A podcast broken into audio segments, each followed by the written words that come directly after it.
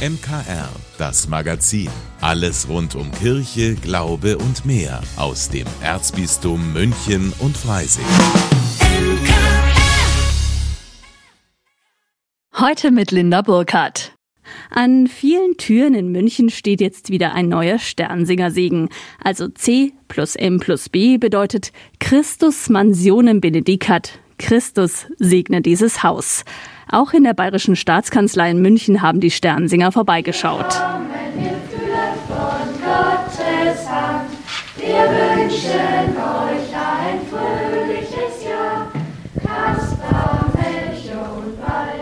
Jedes Jahr dürfen Kinder und Jugendliche aus einem der bayerischen Bistümer nach München fahren und dem Ministerpräsident den Segen bringen. Dieses Jahr waren die Würzburger dran. Eine verbindende Tradition, die Markus Söder schätzt. Natürlich sind wir zunächst mal ein weltanschaulich neutrales Land, aber wir haben eine klare Prägung und ein klares Bekenntnis. Und das ist die christlich-abendländische jüdische Tradition bei uns. Und bei uns gibt es eben dieses verbindende Element auch der Kirchen. Auch wenn es da viele Herausforderungen gibt, die ohne Frage sind. Und die Standsinger sind ein Teil dieser großen Entwicklung und ein Teil dieser großen Tradition und die tut unserem Land gut. Hält auch zusammen, schafft Vertrauen und Verbindung. Die Sternsinger brachten nicht nur Geschenke mit, sondern auch einen Appell für mehr Klimaschutz. Ein Anliegen, das Söder ernst nehmen will. Anschließend hinterließen die Sternsinger ihren Segensgruß mit Kreide über der Tür in der Zirbelstube der Staatskanzlei. Die Sternsinger sind erstmal aus Franken heute und damit aus Bayern und sie bringen einen, einen Segen und dieser Segen, den können wir in diesen Zeiten gut gebrauchen. Aber nicht nur einfach einen Segen, sondern auch eine Botschaft mit, nämlich zu helfen, Kindern in der Welt. Das ist letztlich ja unser Hauptauftrag in der Politik. Nicht nur für die Gegenwart zu leben, sondern auch die Zukunft zu sichern und den nächsten Generationen die gleichen Chancen zu bieten, wie wir sie hatten und einigen Generationen der Welt wieder bessere Chancen zu geben. Und dem Auftrag fühlen wir uns als reiches, als wohlhabendes, als glückliches Land auch sehr verpflichtet. Für die zwölf Jungs und Mädels aus dem Bistum Würzburg war der Besuch in der Staatskanzlei aufregend. Louis Lauterwald ist gerne Sternsinger, vor allem aufgrund der frohen Botschaft und des guten Zwecks dahinter. Mir bedeutet das Sternsingen sehr viel, weil man einfach die Tradition von dem Ganzen aufrecht erhält und es zu den Menschen heimträgt, dass Christus geboren ist und praktisch den Menschen das verkündet. Wir sammeln das ja für den Regenwald, für den Umweltschutz und ja, für die Kinder dort. Übrigens, wenn Sie die Sternsinger verpasst haben, beim Kindermissionswerk in Aachen gibt es den Segen als Aufkleber zu bestellen und natürlich kann da auch noch für soziale Projekte gespendet werden. Mit der Taufe des Herrn am ersten Sonntag nach Heilig Drei König endet auch die Weihnachtszeit. Aber endet damit auch das, was wir uns an Weihnachten wünschen? Pfarrer Schießler hält es da wie mit einem Medikament. Schießlers Woche. Hier spricht der Pfarrer. Zu Risiken und Nebenwirkungen lesen Sie die Packungsbeilage oder fragen Sie einen Arzt oder Apotheker. Ich kann es jetzt nicht so schnell aufsagen, wie wir es in der Werbung immer hören, aber jeder von uns kennt diese Aufforderung immer im Zusammenhang mit käuflichen Arzneimitteln. Nicht selten ist die Liste der möglichen Nebenwirkungen sehr, sehr lang. Wir haben jetzt gerade Weihnachten gefeiert mit allem, was dazugehört. Und mir geht einfach so eine Packungsbeilage nicht aus dem Sinn. Das bedeutet doch was. Risiken und Nebenwirkungen von Weihnachten. Gibt es eigentlich? Wir kennen es doch nur als das Fest der Liebe oder das Fest des Friedens. Was heißt nur? Dieses kleine Kind in der Grippe vermag doch so manche Herausforderung zu entschärfen. Die gesamte Packungsbeilage aber, die gibt es. Und sie steckt im ganzen Neuen Testament drin.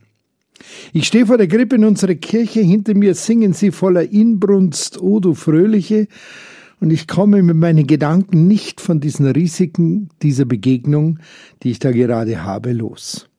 Fragen Sie einen Arzt oder Apotheker, heißt es. Also frage ich das Kind in der Grippe. Was sind deine Nebenwirkungen? Was wirst du von mir erwarten, äh, wenn ich mich jetzt auf dich einlasse? Bei euch soll es nicht so sein, sagt das Kind, wie bei den Machthabern in dieser Welt. Der Größte unter euch soll der Diener aller sein. Ich höre das von weitem an mein Ohr klingen. Für jede nachfolgende Generation Jesu ist dieser Ruf Jesu ein Risiko gewesen und wird es immer sein. Er fordert eine Kirche ein, die sich als echte Alternative in dieser Welt versteht. Eine Gemeinde, die eben anders lebt, notfalls sich sogar ins Abseits drängen lässt. Christus ruft Menschen, die bereit sind, Sand im Getriebe der Gesellschaft zu sein, anders zu denken, anders zu handeln, nicht auf der Welle des Gewöhnlichen mitzuschwimmen, selbst wenn man am Ende vielleicht der Dumme ist. Noch so ein Hinweis aus dem Beipackzettel taucht plötzlich vor mir auf. Euer Ja sei ein Ja, euer Nein ein Nein. Es ist für uns so schrecklich normal geworden, dass Menschen in der Öffentlichkeit, Politiker, auch Kirchenleute, denen ein Fehlverhalten nachgewiesen wurde, alles zunächst abstreiten. Von Fake News wird geredet und sich einfach dann an nichts mehr erinnern können. Unsere Kinder lernen jetzt sozusagen schon von klein auf, eigene Fehler zu verdrängen und zu vertuschen. Vielen Amtsträgern in Staat und Kirche ist das Risiko der Wahrheit schlichtweg zu groß. Da lässt man sich dann lieber auf den holden Knaben im lockigen Haar in der Krippe ein und vergisst recht schnell, dass das Kind ja bereits erwachsen ist und zu den großen Worten, die den Menschen gesagt werden, auch die entsprechenden Konsequenzen gehören müssen. Vertuschung das ist der erste Anklagepunkt an unsere Kirche im Missbrauchsskandal. Vertuschen, aber ignoriert systemisch die Warnung im Beipackzettel Jesu und das mit absoluter Treffsicherheit. Kirche wird dieses Fehlverhalten immer und immer wieder und das zu Recht angekreidet. Wo ist ein Ja von uns ein Ja und wo ist ein Nein ein Nein? Weiter ruft uns dieses ganze Geschehen um die Weihnachten rund um diese Geburt dieses Kindes mir zu, richtet nicht, damit er ja nicht gerichtet werdet. Wieder so ein gefährliches Wort mit Nebenwirkungen. Wir leben mit und aus vorgefassten Meinungen heraus, lassen uns vom Vorurteilen im Denken und Reden bestimmen und dann oft sehr schnell zu einem Vorurteil verführen. In der Packungsbeilage des Neuen Testaments aber steht es unmissverständlich drin. Wer so mit anderen umgeht, schadet sich selbst, engt sich selber ein, blockiert sich, grenzt sich selber aus und stoßt damit gleichzeitig andere vor den Kopf. Man zimmert sich sein eigenes Gericht zusammen, anstatt sich und den anderen der Güte und dem Erbarmen Gottes zu überlassen. Noch so ein Hinweis. Es ist vielleicht der wesentlichste Beipackzettel-Hinweis, den dieses Kind mir mitgibt. Was ihr dem geringsten meiner Brüder getan habt, habt ihr mir getan. Das Schwache und Kleine wird wohl immer auf dieser Welt das Nachsehen haben. Auch wenn wir solche Aussteiger wie Franz von Assisi, Mutter Teresa, Roger Schütz von Tessé und andere Große dieser Kirche gerne auswendig zitieren – Seien wir ehrlich, wir halten es doch lieber mit denen, die einen großen Namen tragen und an ihrem Einfluss und äußeren Status erkennbar sind.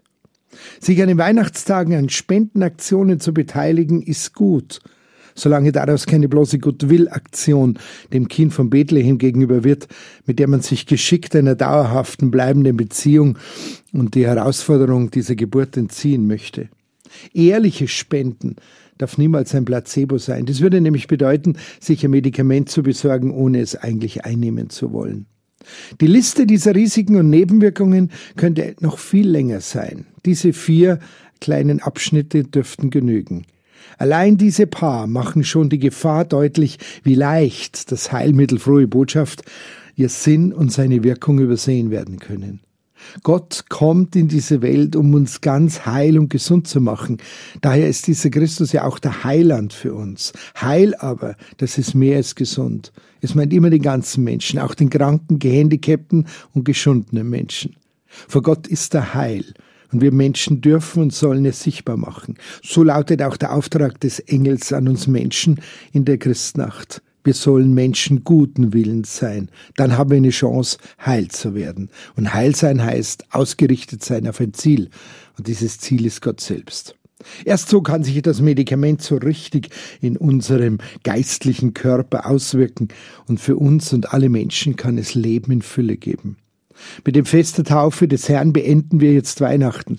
Es liegt an uns, dieses unerschütterliche Vertrauen in dieses wunderbare, anmutigste, zerbrechlichste und echte wunderwirkende Medikament der Liebe, das Gott uns in diesem Kind im Stall von Bethlehem schenken will, in den Alltag dieses neuen Jahres umzusetzen. Das aber geht nur, wenn wir den ganzen Beipackzettel dieses Jesus ernst nehmen. Mir jedenfalls genügen diese vier Hinweise, wenn ich jemand erklären will, warum Christsein mein Leben ist. Ich wünsche euch Eine gute Woche und einen guten Start jetzt nach den Weihnachtsferien, vor allem unseren Schülern, euer Pfarrer Schießler. Das war die neueste Folge Schießlers Woche von und mit Pfarrer Rainer Maria Schießler. Diesen Beitrag gibt's auch als Podcast zum nochmal hören und abonnieren. Ich glaube, jedes Kind, das schon einmal Sternsingen war, hat so die ein oder andere Geschichte auf Lager, die es immer wieder erzählen wird. Ob das die drei Jahre alten Plätzchen sind, die es als Geschenk an einer Haustür gab, oder auch ziemlich grummelige Hausbewohner, die nicht wirklich Lust auf Besuch hatten. Auch Camilla, Ann-Sophie, Valentina und Amelia waren in diesem Jahr Sternsinger und auch sie haben jetzt eine Story erlebt, die sie wahrscheinlich noch ihren Enkeln erzählen werden. Wir waren bei diesem Art kleinen Bauernhof hat sie gefragt, ob wir gleich die Schafe und Ziegen angucken wollen. Und dann haben wir natürlich ja gesagt. Also ich fand es ziemlich cool, weil wir durften auch Ziegen auf dem Arm halten und das habe ich halt noch nie gemacht.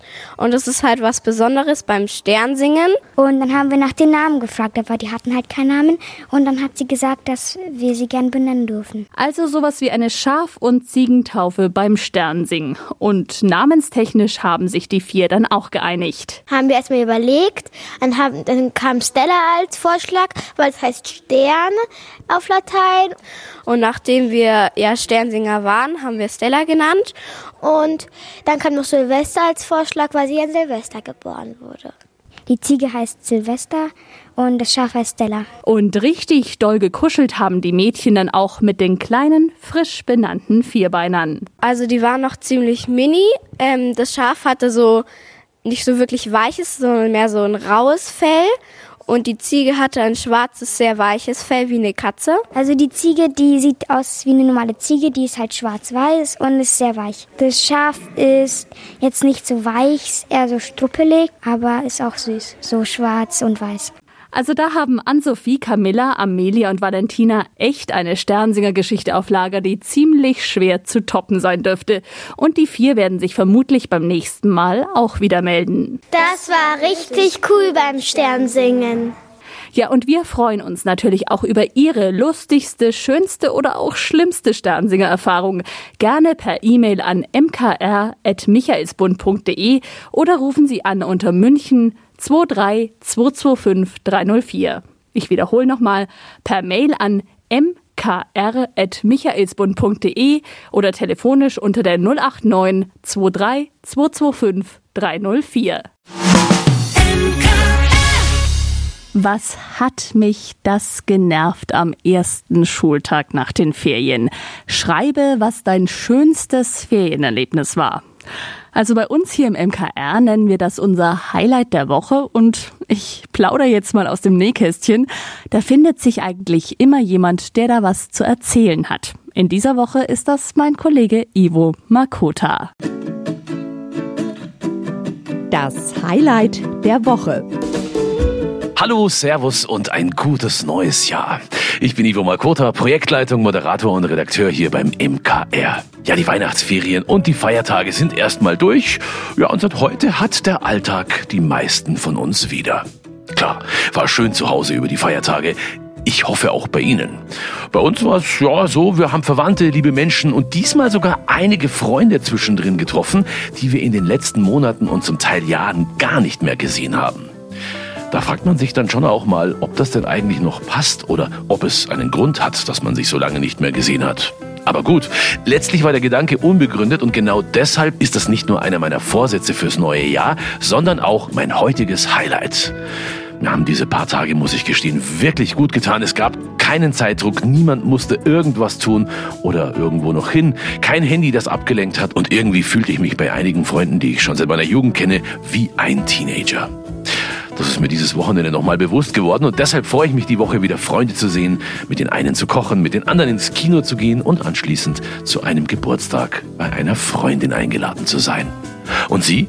Was ist Ihr heutiges Highlight?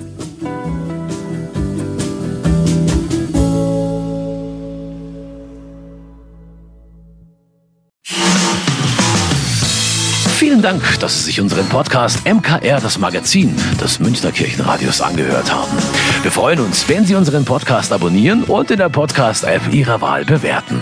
Am liebsten natürlich mit fünf Sternen. Wir haben auch noch viele andere schöne Podcasts. Diese finden Sie unter münchnerkirchenradio.de und überall, wo es Podcasts gibt. MKR. Wir machen Ihren Podcast. MKR. Mehr Tiefgang für den Süden.